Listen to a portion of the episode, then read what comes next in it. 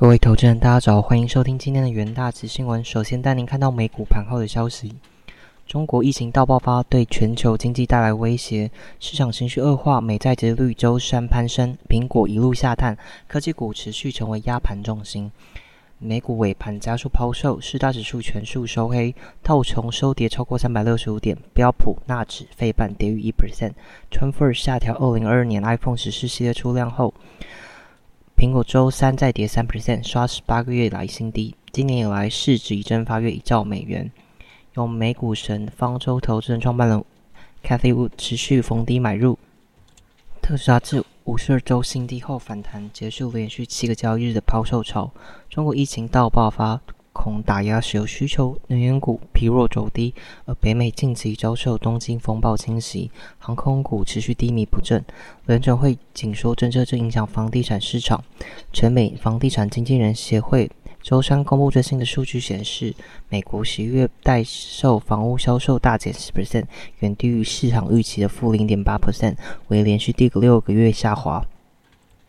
中国放宽防疫后，疫情急剧爆发，全球对病毒传播的担忧加剧。美国周三宣布，从中国乘飞机。抵达的旅客需提交新冠病毒的阴性检测证明，于美东时间一月五日凌晨十二点零一分生效。接着带您看到中国股市的消息。中国 A 股三大指数周三收盘同步收低，但港股恒生指数大涨一点五 percent，利多是中国旅游进一步松绑边境管制措施，并恢复办理民众旅游、商务赴港签注。沪指周三收盘跌零点二六 percent。报三千零八十七点四点，深成指跌零点八六 percent，报一万一千零一零点五三点，创业板指跌零点九 percent，报两千三百三十八点二六点，两市成交额合计人民币六千五百零八亿元，北向资金净买入三十九点一八亿元，电力、旅游类股强势拉升，银行、保险、酒店、餐饮。医疗保健等族群齐扬，物流、汽车、农业、纺织、服装、面。酒、软体、半导体等类股下挫。香港恒生指数收盘净扬一点五六 percent，恒生科技指数涨二点一四 percent。中国卫健委周一晚间宣布，明年一月八日起实施新型冠状病毒感染一类一管政策，将不再判定密切接触者，不再划定高低风险区。国家卫健委表示，取消入境人员全员核酸检测和集中隔离措施，来华人员行前十八小时进行核酸检测，结果阴性者可来华，无需向中国驻外大使馆申请健康码。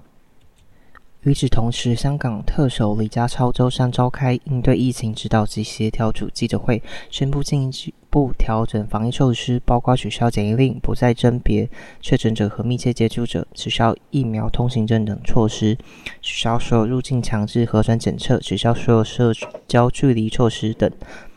不过，中国电动车制造商蔚来在香港股价暴跌逾十 percent。利空是蔚来周表示，由于需求疲软和供应链限制，预估今年第四季交车辆介于三万八千五百辆至三万九千五百辆，较原估下修十 percent 至十八 percent。再带你看到能源市场的新闻，原油期货周三首低。中国持续放宽防疫的限制，虽然令市场对需求前景感到乐观，但当地确诊病例激增则抵消该乐观情绪。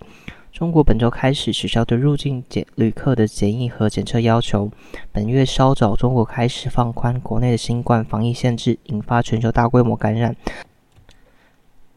此为先前经营政策期间几乎未曾有的感染规模。先前严格的防疫风控措施被视为限制原油需求的主因，而中国是全球最大能源消费国之一。在经过白纸抗议浪潮后，中国放宽了防疫限制。XM 的首席投资分析师报告中表示，美元略微走强，以及中国取消检疫规定后，市场质疑需求能多快反弹，导致周三石油和铜、其他等大宗商品承压。此外，他表示，由于新冠确诊人高。中国石油需求可能要花费数周甚至数月才能完全恢复，而随着投资者重新评估前景，今日油价下滑。俄罗斯总统普京周日下令，明年二月一日起禁止向实施俄国原油限价的国家出口石油，禁令将持续到明年七月一日。获得克里姆林宫的特别豁免者除外。市场有些人预期，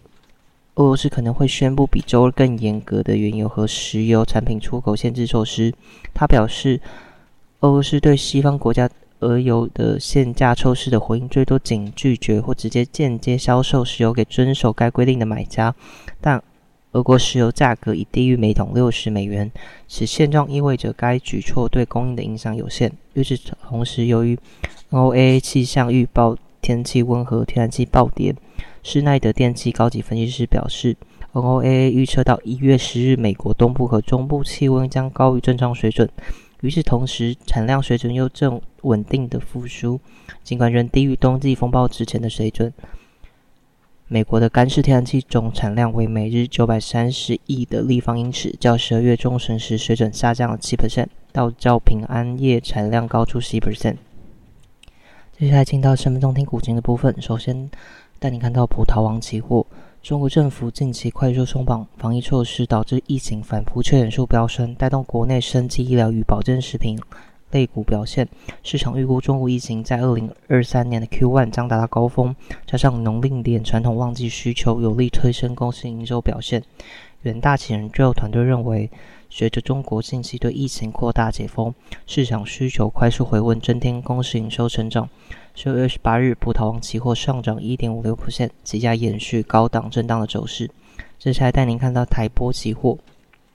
社会与政策利多以及防疫管制解封，中国房地产市场情况重见曙光。中国玻璃报价至十月底至今年已经回升约二十%，而中国平板玻璃销售额为台玻最主要的营收来源。